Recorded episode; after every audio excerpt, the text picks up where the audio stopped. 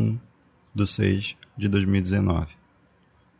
Tem dias que não dá para levantar da cama, mas até que esse não começou tão ruim assim. Tem uma igreja aqui do lado de casa e o pessoal resolveu ficar até 4 da manhã fazendo vigília. Isso me lembrou que eu ainda não consegui recomeçar as minhas sessões de meditação, mas amanhã é um novo dia.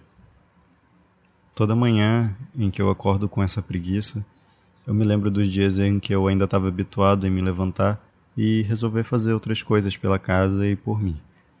Sempre às cinco da manhã.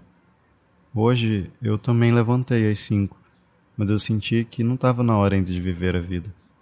A primeira coisa que eu pensei foi na quinta-feira, que eu não queria sair por pensar que eu não contribuiria com nada, nem ninguém com a minha existência.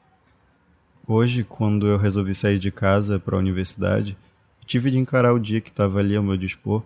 Eu me dei conta de que era dos dias que eu tinha de aceitar o que ofereciam para mim.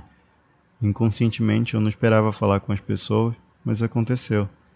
Eu aceitei alguns imprevistos e tive experiências extremamente gostosas. É ótimo perceber que esse é o segundo dia que eu estou escrevendo.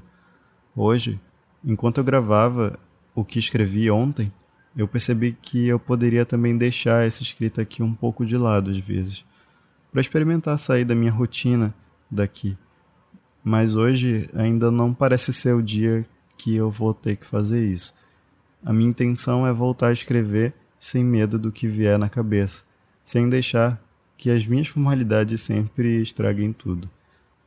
Mas das lições de hoje, não esquecer de que nem sempre as coisas precisam ser planejadas para serem prazerosas.